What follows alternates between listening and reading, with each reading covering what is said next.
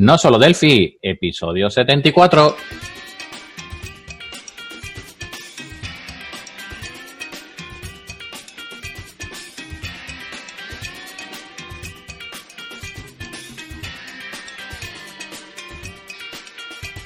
Bienvenidos a no solo Delphi.com, el podcast, el programa donde hablamos entre otras cosas de Delphi.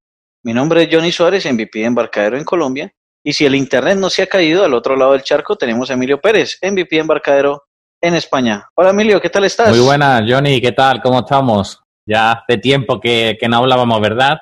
Pues bueno, sí, en el podcast sí.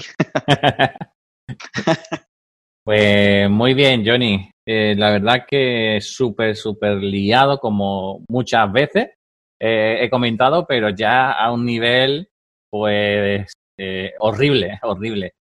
Con el cambio de oficina hemos tenido que hacer muchos papeleos y mucha, muchos temas, eh, mo mucho movimiento de cosas de un sitio a otro.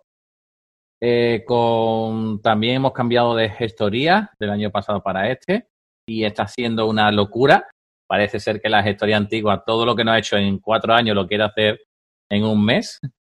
Y, Sí. y nada, y la verdad es que, que muy loco todo el comienzo del año. Y por ahí, ¿qué tal, Johnny? ¿Cómo estáis?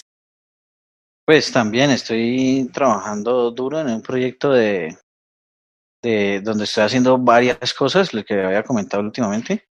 Y, pues sí, chévere, he estado mm, ahí haciendo unos componentes muy interesantes. Pues hasta ahorita estamos como en una fase de diseño donde estamos como diseñando las clases, qué, es- qué queremos, qué, qué se espera de esos componentes que se están diseñando.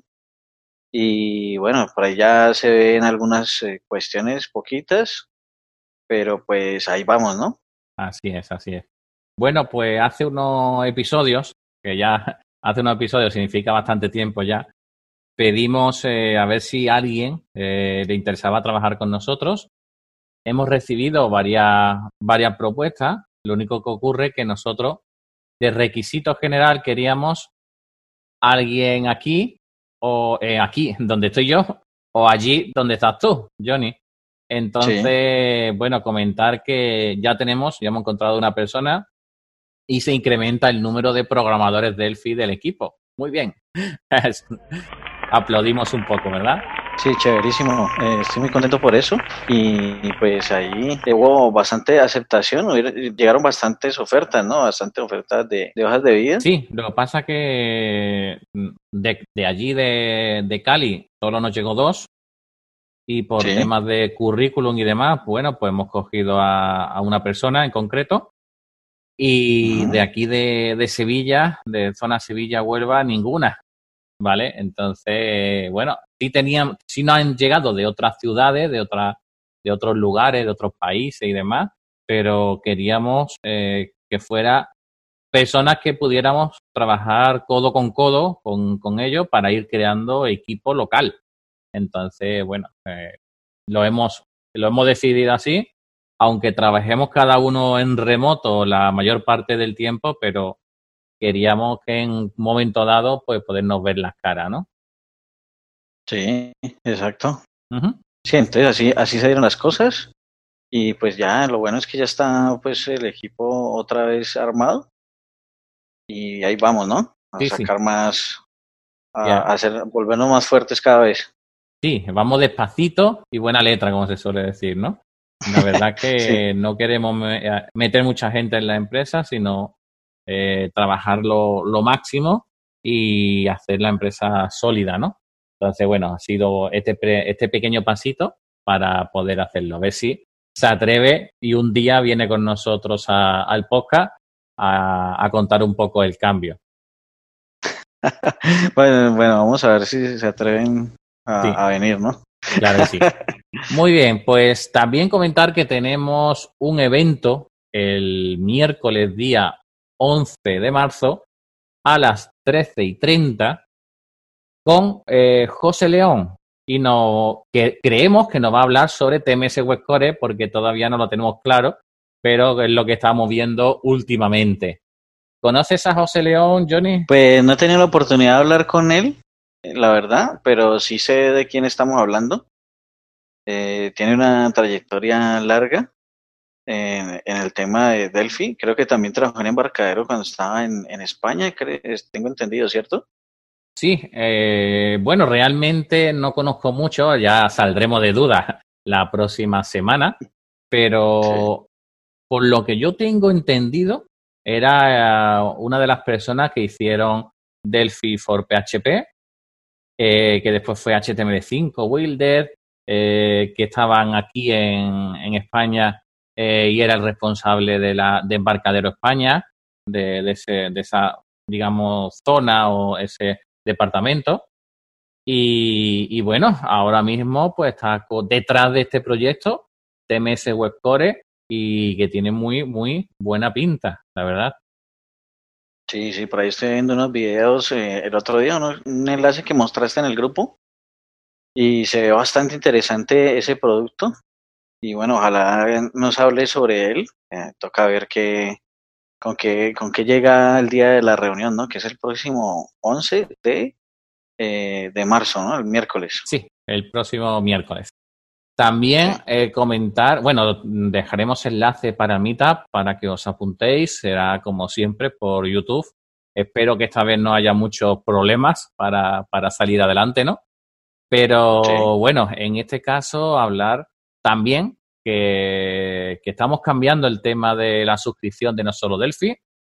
En estos momentos, pues aquella persona que quiera suscribirse a los correos electrónicos, pues tenéis una zona de suscripción en la página inicial, en, el sidebar, en la zona derecha, donde podéis poner vuestro nombre, correo electrónico y os llegará pues cualquier novedad que hagamos, eh, podcast, o incluso correos que yo no quiero que se envíen, pero como ponemos nuevas clases, pues llegan también, se envían también. Eso lo tenéis por ahí. Después también tenéis, eh, hemos cambiado el tipo de registro, ahora hemos quitado el mensual y, eh, y el gratuito y hemos dejado solo el anual, en el cual, pues por un solo pago al año, os quitáis de tener que estar renovando cada, cada mes, cada poco tiempo, pero sí le hemos puesto un periodo de 15 días para todas aquellas personas que quieran hacer un curso en concreto. Bueno, pues simplemente tenéis ahí 15 días de prueba, simplemente os suscribís y, veis el curso que, queráis. Eh, simplemente esto lo queremos para aquellas personas que quieren ayudarnos con, con el podcast y puedan pues tener esta opción, esta forma de llevarlo adelante. Listo, entonces, este, bien, pues este cambio lo venimos haciendo desde eh, hace como dos semanas más o menos, o tres, ¿cierto? Claro, y entonces, eh, bueno, ahí también se ve a varios, varias situaciones que ya se han comentado por ahí en el, en el grupo. Entonces, toca, eh, toca hacerlo así mientras, mientras sucede la, algo, ¿no? Para saber qué pasa. sí, bueno. cierta, ciertamente hay ciertos avisos que nos han comentado eh, por parte de, Embarcadero y bueno, queríamos, y le tuvimos dando vuelta qué podíamos hacer, qué no podíamos hacer y simplemente pues hemos creado una suscripción anual con 15 días de, prueba para que aquel, aquella persona que quiera entrar, acceder, ver y demás, pues eh, pueda visualizar la información sin ningún tipo de problema eh, para ello. También, ya que estamos hablando de grupos de Telegram, comentar que tenemos nuestro grupo de No Solo Delphi. Eh, tenéis el enlace en nuestra propia página, no solo delphi.com, y pone arriba grupo Telegram. Pues ahí lo tenéis eh, para poder acceder a, él. ¿Qué más tenemos de Telegram? Pues tenemos un grupo de Delphi en BC Framework donde hablamos sobre esta herramienta, sobre este framework para hacer aplicaciones REST. Y ahora también eh, un compañero, a través de de esto de crear grupos y demás, se ha animado y ha creado un grupo de Delphi MVVM, modelo vista, vista modelo, sobre este patrón de diseño y cómo poder crear aplicaciones utilizando este patrón en cuestión. La verdad es que, bueno, le están dando mucha vuelta a, todo lo que es el patrón y creo que se podrán hacer o llegar a, a crear cosas muy chulas y muy interesantes a través de este digamos, equipo de trabajo que se está creando en ese, en ese canal, ¿vale? Entonces, para que veáis que, bueno, estamos poniendo semillitas, ¿verdad, Johnny? Estaba perdido en, el, en la cantidad de mensajes que hay. Entonces, Y eh, pues sería bueno colocar el, el, enlace por aquí, por la página también, ¿no? Bueno, que el que quiera entrar, que entre en el otro grupo, ¿vale? y si no, pues que busquen en el propio Telegram, si ponéis la palabra Delphi, no hay muchos grupos. Entonces, es interesante que, que lo busquéis también por, Sí. por ahí, Sí, ahí pues. ¿vale? Yo es que no tengo el enlace directo, entonces, eh, que, que lo Sí, los, que lo los pidan. grupos que hay en, en Delphi ahorita, eh, pues más que todos son los de Brasil y los, los que estamos creando, eh, los de no solo Delphi, el de MVS Framework. De hecho, ahí está Daniel Etetti, ¿no? Sí, en el Delphi Bici Framework está el creador de este framework en cuestión, Daniel Tetti. Y bueno, eh, no está leyendo todo lo que escribimos, pero si alguien dice arroba Daniel, pues intenta responder. Eh, es que él no sabe español, entonces le cuesta mucho seguir. Leerlo todo. Sí, en pues, estos días estuvo, que fue? ¿En Valencia fue? Dijo, sí. Sí, estuvo, vino a Valencia, porque allí es donde tienen la, la empresa. Y bueno, tienen que darle energía y fuerza a la empresa si la quieren mantener aquí en, en España. Ah, bueno, eh, genial, ¿no? Al fin, ¿qué pasó con eso? ¿Qué has sabido? Vale, pues simplemente que ya ellos no son los partners oficiales de embarcadero respecto a licencias, ¿vale? Entonces, quien quiera comprar licencias nuevas de Delphi, pues tienen que ir a, a Danisoft. Al final, bueno, ha quedado una, una empresa con ellos. Y desde mi punto de vista, pues me ha encantado volver a ver a Danisoft haciendo cositas. Sí. Y pues, eh, bienvenido de nuevo, Danisoft. Y por eh, Delphi Studio, bueno, pues so- son partner en otras cosas, pero no En Ah, en bueno. licencias. ¿De acuerdo? Entonces, bueno, lo dejamos aquí eh, para que todos aquellos que tengan licencias con Delphi Studio, pues mm, pregunten a aquellos, porque la verdad no estos tipos de jugadas se nos eh, entonan un poco extrañas y ya hemos dicho que no queríamos hablar Sí. sobre ello, ¿vale? Y, vamos a dejarlo ahí. Listo. Bueno, entonces, pasando a otro tema. ¿por qué no hablamos del Code Race 2020? Muy bien, muy bien, muy bien. La verdad que muy contento por el tema Code Rage. Muy contento por nuestra parte, porque creo que han salido eh, vídeos súper preparados, súper trabajados. Eh, todos son muchísimos mejores que el mío, ¿vale? Porque el mío lo, lo veo una porquerilla, perdonad por la palabra, al lado del resto, porque la verdad, eh, qué trabajazo se han llevado los compañeros en la creación de aplicaciones, eh, como por ejemplo lo que nuestro compañero Eliseo, eh, Daniel Arturo, eh, José Castillo, Luis Felipe, Edgar. La de Edgar, por ejemplo, han- ha tenido mucho, mucha repercusión. La gente la está gustando eso de la inteligencia artificial. Sí, bastante bueno. Massimiliano, Nazario Alejandro, Joshua, eh, Fernando Ristato. O sea, eh, ahora iremos viendo cada uno de ellos un poco por encima, porque tampoco quiero meterme muy en ello, eh, sobre los títulos que, que hay, porque también es cierto que yo todos los vídeos no lo he visto, solo una pequeña parte de ellos. Entonces, ¿qué te parece si vamos al primero de ellos, de nuestro compañero Alejandro? Bueno, Ruiz? Alejandro Ruiz mostró las novedades como tal de, de Studio. Alejandro Ruiz trabaja para Embarcadero Latinoamérica. Y bueno, él mostró ahí, dio como una pincelada de lo que, de lo que se tiene, de lo que se ha estado trabajando y de lo que viene más o menos de, de Delphi como tal, o del mundo RAT, Raid Studio como tal.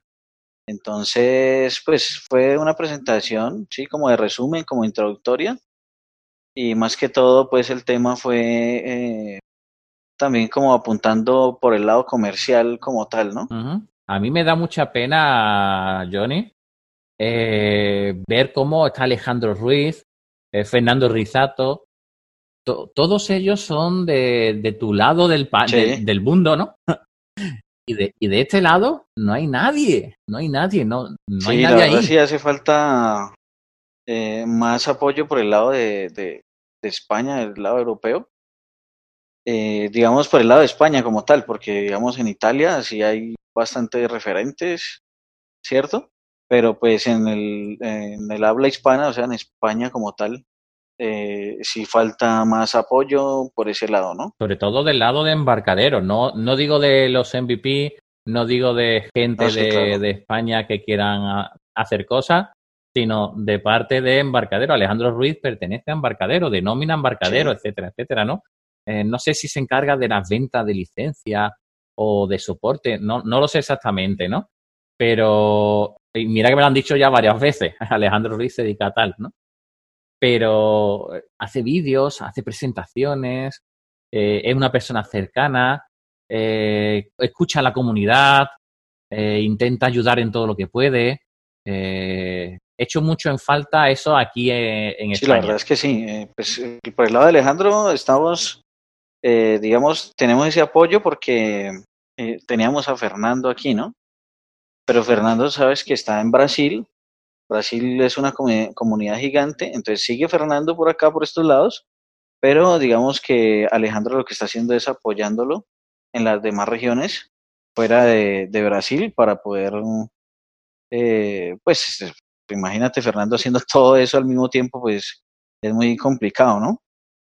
Entonces él entró fue a apoyarlo en ese sentido y pues eh, al trabajo ha sido muy bueno. La verdad que sí, y creo que la, está más dentro de la comunidad mexicana, ¿verdad? Sí, más que todo. ¿O era Alex? Es que me, equivoco con Alex. Ah, no, Alex, eh, Alex es Alejandro y, y Aldo es el otro. Aldo, ah, Aldo, es, sí, es, eh, Alex es Alejandro, ¿cierto? Y Aldo es, eh, está en la parte comercial como tal, eh, de la, parte de México y Latinoamérica. Entonces, si por ejemplo aquí en Colombia, que ya no tenemos representantes, ya no tenemos, eh, eh, ¿cómo se llama? Un, un Danisoft aquí, pues, un partner como tal. Entonces lo que se hace es llamar a Alejandro, a, a Aldo, perdón, y pues él gestiona esa parte de licencias, la parte comercial de licencias como, como tal. Vale, vale, vale. Entonces será parecido a lo aquí María. Es decir, María se encarga de eso. Si tú no quieres hablar con Dani Soft por lo que sea, pues llama a María directamente y, y, ella te, vende la licencia que haga falta o te deriva a Dani Soft. No lo sé, lo que hará. Eh, exacto, sí, él es, él es el María de aquí. Vale, perfecto. Muy bien, pues eh, ya no, no nos, eh, nos paramos más con Alejandro. mostró Rat Server eh, Server, como todos sabéis, o bueno, quien no lo sepa, pues simplemente es un servidor REST, ¿vale? Pero eh, con esteroides, es decir, tiene una gestión de usuarios ya integrada, tiene un backend eh, escrito en Angular JS donde te da analítica de quién se conecta, cuándo se conecta, qué peticiones han habido, etcétera, etcétera. Tiene integración para tema de push, eh, quiero recordar con, con Google, eh, con Firebase, ¿verdad, eh, Johnny? Sí, es con Firebase como tal y también con la plataforma de, de, Apple. O sea, las dos cosas. Entonces uno puede tener pues las dos cosas ahí con RAD Studio muy fácil y simplemente en la parte de frontend también hay unos, unos componentes de RAD Server y uno lo que hace es conectarlos al RAD Server. Y el RAD Server a su vez se conecta con estos otros servicios y te devuelve las notificaciones como uno solo. O sea, que podríamos decir que te puedes ahorrar entre 6 y 8 meses de desarrollo si necesitas estas cosas, ¿verdad? Bueno, pues hoy en día, pues eh, sí, pues con RAD Server, sí, porque, porque tiene el tema de los usuarios, el tema de Internet de las cosas, tiene bastantes bibliotecas que ya están listas y así no comenzar a utilizarlas. La analítica, bueno, tiene bastantes cosas que uno con otros eh, servicios eh, pues puede lograr simplemente eh, devolver JSON y eso y le toca empezar a, trabajar esos otros temas. La Server ya tiene todo eso incorporado. Vale, pues para cierto tipo de proyectos pues pueden venir muy, muy bien. sobre todo si tienes que crear un servidor grande donde poner muchas APIs REST y muchos usuarios y demás. Si son eh, aplicaciones pequeñitas en cada cliente eh, que tengas que hacer la instalación, pues creo que no va a salir a cuenta por los precios que, se barajan. Pero ya no lo sé, ¿vale? Esto ya depende del, del proyecto, de las instalaciones, del cliente, etcétera, etcétera. La siguiente charla era sobre FireMonkey para Linux 64 bits por Eliseo González Nieto. Sí, ahí Eliseo estuvo mostrando cómo, cómo hacía con Ubuntu, creo que fue la distribución que utilizó, el, eh, un despliegue hacia, hacia Linux eh, como tal, ¿cierto? Pero entonces no era Linux como consola como las primeras versiones, sino el Linux, el, el GUI eh, de FireMonkey como tal. Entonces, bastante interesante. al final, pues, él mostraba, después de hacer las configuraciones, mostraba cómo al hacer clic se desplegaba fácilmente la aplicación hacia Linux. Entonces, un ejercicio práctico muy, muy interesante. Pero esa misma aplicación la pasó a Mac, ¿no? Eh, quiero recordar, o, o no eran estas. Pues la verdad no, no recuerdo, tengo un, tengo una como un, un bache ahí de memoria. No recuerdo si también lo hizo con Mac. Sí, al final creo que hizo una foto donde la misma aplicación pues salía en diferentes entornos. Sí. Eh, la verdad que está muy bien que se pueda conseguir estas cosas. Lo único que, bueno, dándole vueltas eh, a lo del patrón MVVM y todo esto, eh, ¿tú recuerdas por qué en FireMonkey se quitaron los DB, los, los DataWare? Los componentes. De la razón, no, no la recuerdo. ¿Por qué, ¿Por qué lo hicieron? Yo es que en su momento eh, escuché que no sé, que, que, bueno, que cada componente podía tener el, el texto que quisieras ¿vale? Simplemente, pues, eh, enlazándolo y demás. Pero que por la filosofía no se podía poner algo que escuchara, eh, porque eso estaba muy ligado a Windows, a los mensajes de Windows. No, no, no, sabría explicar. Ajá. Y no era, no era algo sencillo de hacer. Y de ahí se inventaron eh, los live binding y todos los binding que está con este patrón para el cual pues tú ibas enlazando cada componente con propiedades y que fueran actualizándose de esa manera. Sí, bueno, otra cuestión es que eh, creo que sí era una razón así, pero después empezaron a ver que con Live Binding podían enviar, eh, conectar cualquier control con cualquier control, no solamente con la base de datos, sino, por ejemplo, un control, un edit, que se coloque, voy a poner un ejemplo, una, un número y entonces en los edits de abajo va calculando algo con respecto a ese otro número que colocaste arriba. Entonces todo eso se puede hacer también con live binding, no necesariamente con base de datos, hasta que lo extendieron, ¿cierto? Extendieron el concepto como tal. Sí. Bueno, pues nos queda ahí mmm, desempolvar un poco el motivo, ¿no? Sí. Y si alguien lo conoce, que nos lo ponga en los comentarios, ¿vale? Sería genial. Bien, pues ese era de FireMonkey. Después hiciste tú uno de animaciones en FireMonkey, Johnny, la verdad. Muy, muy interesantes esas animaciones tuyas. Sí, sí, ¿te gustaron? Sí, eso de salir el botoncito, hacer cositas y demás. bueno, sí, el, habían unas, eh, unas animaciones ahí. Pues no soy un diseñador eh, gráfico en potencia, es uno de mis antitalentos, pero sí sé cómo utilizar el, eh, los, eh, las animaciones de FireMonkey. Entonces, digamos que la idea de la presentación como tal era mostrar eh, cómo, se, cómo funcionan, cómo se utilizan estos, estas animaciones y de esa forma, pues ponernos de acuerdo con un diseñador de UX o algo así y que nos eh, ayude pues a, a poner eso bien bonito Simplemente es utilizar los mismos controles, lo que sea con esa, con esa técnica. Entonces, esa fue como, como el objetivo de la presentación. De todas maneras, creo que me mm, traté de esmerarme un poquito en que quedara más o menos bien la, las animaciones y que se hicieran en vivo, eh, pues desde cero, que, que, se viera desde cero como, como hice todo, ¿no? La verdad que muy, muy interesante. Y bueno, esto, con esto casi que terminó el día porque las dos siguientes ya, nada, broma. porque estoy, estoy, yo por ahí, entonces, bueno. Eh, después aplicando metodologías ágiles con pruebas unitarias en Delphi por Daniel Arturo Salinas Verduzco.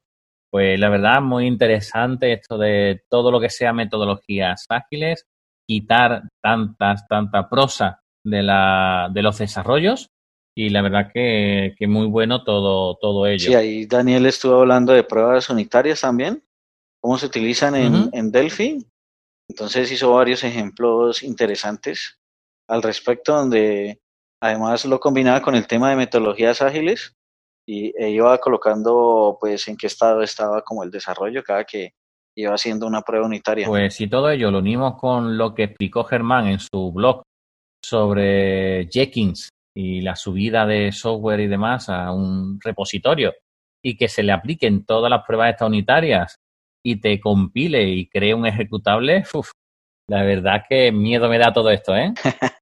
Se va, haciendo todo eso solo, ¿no? sí, Bien, y después vino un tal Emilio Pérez, ¿no? Sí, sí. Con Delphi Full Stack Developer. me, sorprendí, me sorprendí porque la, la, la presentación no fue en inglés. ya, ya sabemos que las presentaciones las hacen en inglés. sí, todo, todo, yo todo inglés ya, yo ya me he hecho bilingüe. Hablo perfecto español y andaluz. ah, bueno, eh, no, pues no, a mí me pareció muy interesante la, la presentación donde hablabas de, del P, Uni, Unigui, perdón, y eh, pues hacías como la, la unión de, de, estas dos cosas, pero no solamente fue un ejemplo, sino como la explicación del concepto como tal, que muchas veces en eso es lo que la gente eh, no, no comprende y por eso no se mete en ese mundo. Entonces cuando ya se comprenden los conceptos, pues me parece bastante importante para poder ahí sí entrar en materia. Sí, bueno, eh, mucha gente habla de pilas, de stacks, eh, que ellos son expertos tecnológicos en ese stack. Eh, por ejemplo, LAMP, Linux, Apache, MySQL o MariaDB y PHP, ¿no? Sí. O MIN, que viene de Mongo, Elastic, Angular y Node. yo creé una que era PUT, Postgres, PostgreSQL, Uni, Unigui y Delphi MVC Framework. Fíjate, fíjate que me inventé mi propio stack. Ajá, sí. Entonces, bueno, podemos crear eh, como motor eh, de, base de datos PostgreSQL, eh, que está multiplataforma. podemos utilizar como API REST del CMVC Framework, que también lo podemos tener multiplataforma. Y también, por último, como frontend, de momento solo Windows, pero que quién sabe si ya cuando salga la nueva versión, que lo tiene puesto en roadmap, cuando salga ya en breve, en breve puede ser meses o años, ¿vale? Sí. Eh, pues ya tengan la parte de, Linux. Entonces, eh, una vez que tengamos todo para poder ponerlo en servidores Linux, pues podremos tener el stack completo para después eh, dockerizarlo, ponerlo en Kubernetes, hacer lo que sea necesario para crear aplicaciones escalables. Sí, bastante interesante todos esos conceptos, porque pues así, podemos ver que no nos estamos quedando atrás. Siempre estamos ahí en la vanguardia con, con los temas y bueno, pues también es eh, lo que decía ahorita, es importante conocer esos conceptos porque tú ves hoy en día una, un perfil en LinkedIn y te dicen que full stack, no sé qué, LAM, yo no sé cuánto, y no, pero ¿qué es esto? ¿Cierto? Entonces, eh, en última es, eh, bueno, como decías en la presentación, todos los desarrolladores Delphi estamos acostumbrados a hacer full stack. Lo que pasa es que el full stack eh, hoy en día ya es mucho más amplio. Entonces es interesante eh, conocer esos conceptos y, poder entender dónde, dónde es que encajamos cada uno. Así es, así es. Es que antiguamente eh, tú te conectabas a, no sé, a, un servidor con 5 o 10 clientes, 20 como mucho, ¿no? Y tú tenías varias instalaciones, etcétera, etcétera, ¿no? Mientras que estamos yendo hacia un camino en el cual tú tienes una única instalación, todos los clientes se conectan a esa instalación y tienes que conseguir eh, que no se caiga el servidor, ¿no? Y, bueno, de esa, de esa manera, creando ese tipo de aplicaciones, pues se pueden hacer cosas muy, muy interesantes. Eh, hoy en día, facturación electrónica, eh, facturación, facturación online, etcétera, etcétera, pues está al orden del día y hay muchísimas aplicaciones de ese estilo y que yo sepa, ninguna de ellas está hecha con Delphi. Así pues, y, sin embargo, eh, muchísimos, muchísimos RPs que existen que son mucho más amplios, que hacen muchas más cosas que estos sistemas de facturación online eh, están hechos con, con, Delphi, porque, bueno, 25 años de Delphi dan mucho, mucho para crear RP, ¿verdad? Sí, sí, sí, bastante. Ahí, sí, la gente se ha enfocado, digamos, hoy en día a hacer esos, esos eh, a, pegarle a los mercados específicos y, bueno, ahí pues está bien también, ¿no? Es una forma de eh, darle soporte a un solo producto, a una sola cosa, y pues eso es lo que han apuntado como tal eh, los, los de ahora, ¿no? El día 19 tenemos seguridad de datos con eh, Interbase, con José Castillo Reyes, eh, MVP de, Perú, ¿no? Entonces, bueno, él, estuvo hablando de, de, todos estos temas de seguridad, del tema de, la inscripción de los datos en, en Interbase como tal, que la verdad es que Interbase tiene bastante avanzado ese tema. Es muy interesante todo ese tema de seguridad en Interbase y, tiene como tal unas cosas muy chéveres como, como las vistas. O sea, no son las vistas normales de toda la vida, sino, eh, ¿cómo es que se llama esto? Los eh, Stable View, eh, Chain, los Chain View es que se llama. Entonces, es, es como los post-event de, de, de Firebird, pero en, en, Interbase es mucho más avanzado, la verdad. Y también estoy hablando pues del tema de, de encripción de los datos, cómo viajan los datos en sí, y pues bastante interesante también el tema. veo que te lo has estado viendo bien todos. sí, sí, ahí estuve viendo los, los capítulos del QR y siempre no me los pierdo porque son bastante interesantes. Sí, a mí es que me cogen en medio de clase y la verdad que por temas de horario no puedo y lo voy viendo poco a poco en la lista de que, hay de, YouTube, que la dejaremos aquí en la nota del programa para que la, tenga ahí lo podéis ver. Bueno, eso eh, realmente eso fue lo que hice precisamente porque tampoco podía verlos en vivo todos, entonces lo que hice fue ir al eh, una vez que lo publicaron. De hecho, vamos a poner la, el enlace aquí en la, en la nota del, del podcast del episodio de hoy de cuál es la lista en YouTube de los Coerrage, porque pues ahí es donde uno puede desatrasarse y mirar las cosas cuando, cuando van saliendo. ¿no? Sí, así es. Después también hubo, además de José Castillo, de Interbase, pues hay otro creando y usando una base de datos eh, Microsoft SQL Server en Azure con Delphi y C++ Builder, también de José Castillo Reyes. Eh, esto al final eh, no es más que, no lo he visto, ¿vale? Pero no es más que intentar llevar a la nube, al cloud, nuestros desarrollos Delphi, ¿verdad? Sí, Sí, exacto, es llevarlos como directamente allá. Eh, pues hay varios componentes para hacer esto, que Delphi ya los tiene hace rato. Esta presentación precisamente fue la, es una de las que no he visto, entonces no sé qué componentes habrá utilizado José Castillo ahí en ese momento, pero pues ya lo marqué acá como pendiente para verlo inmediatamente terminado de grabar. bueno, la verdad que, bueno, Está, bien eso de, de, ver cómo hace en Azure, ¿no? Eh, después también Luis Felipe González, eh, Felipe González, madre mía, era un presidente de aquí. Eh, Luis Felipe, perdona, Luis Felipe.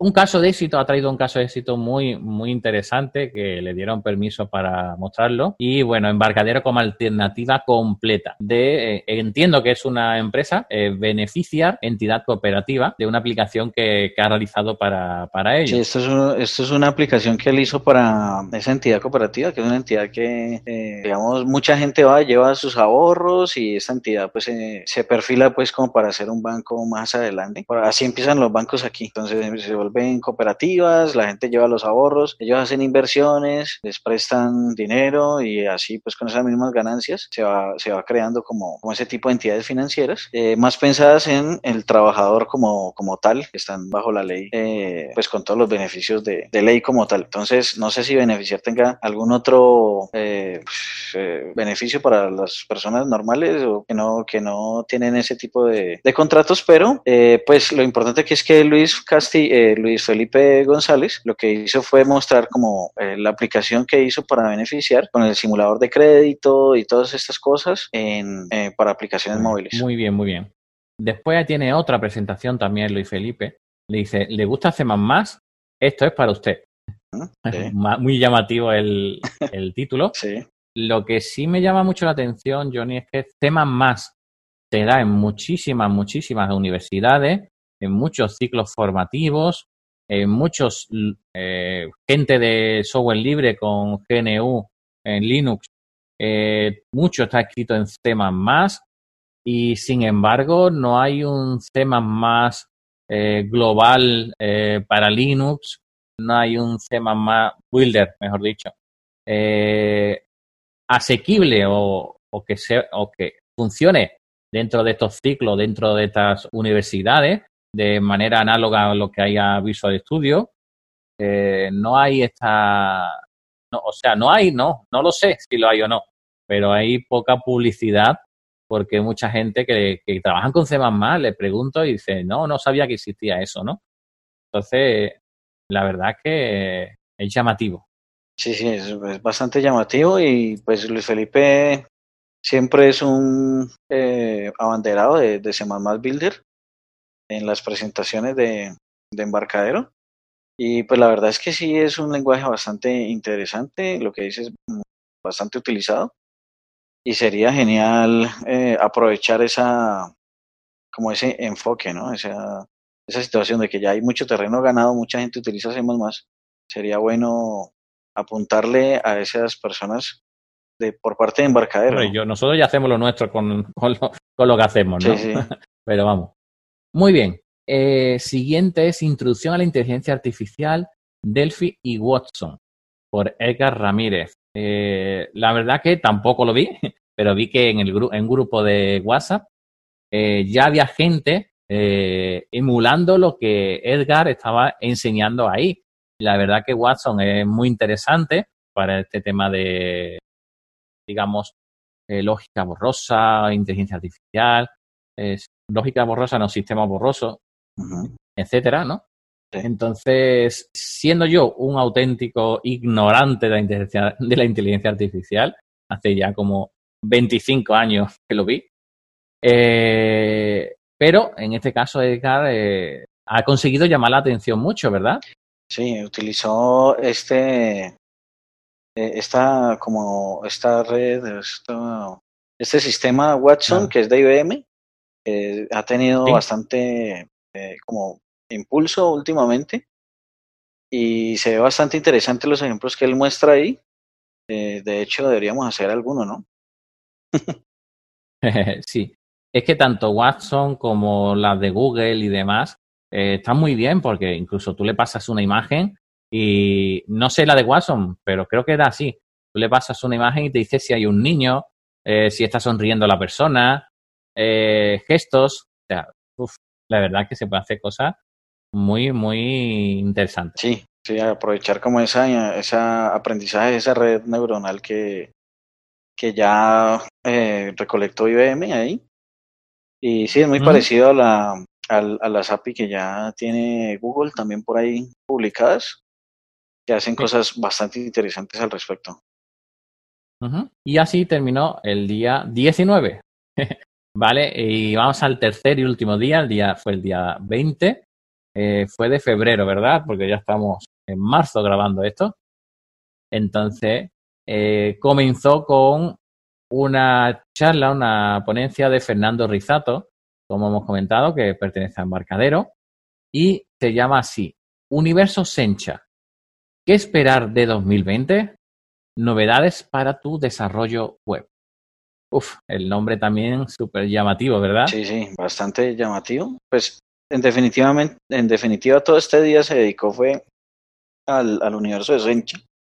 Y creo que por eso Sí. el título de esta presentación, que era la introductoria, Universo Sencha. Y de ahí para todas las presentaciones fueron sobre Sencha como tal. Exacto. Recordad que Embarcadero, que es la, digamos, la marca o, em- o subempresa de Idera, eh, tiene como eh, software eh, Delphi, C++, ¿no? Pero también está la empresa Sencha, en la cual tiene software EGAs, Angular, X Angular, etcétera, ¿no? Que todo, que todo es para frontend, para el tema de Full Stack Developer, ¿no? Pues la parte de frontend. Eh, Sencha hace todo ello, ¿no? Entonces, eh, Fernando hizo esto sobre el universo Sencha, que es lo que tenemos en él y todas las novedades para poder hacer nuestras aplicaciones. Después tenemos una, una, una charla de Maximiliano Vico Yuso de migración de EGAs 4X a las últimas versiones. Esto se debe a que las últimas versiones mezclan EJS con eh, eh, eh, Sencha Touch, que era la versión para móviles. La unifican las dos. Entonces, claro, eh, eh, explica cómo deberíais de ir migrando ya a las últimas versiones, no quiero recordar que era las 6.5 o algo así, para no quedarse muy atrás en tus aplicaciones en cuestión. Mucha gente me pregunta el tema de, de Unigui con esto, ¿no? Unigui sí usa últimas versiones, lo único pasa que eh, sigue manteniendo la diferenciación entre touch y desktop, eh, móvil y, y, desktop, y claro,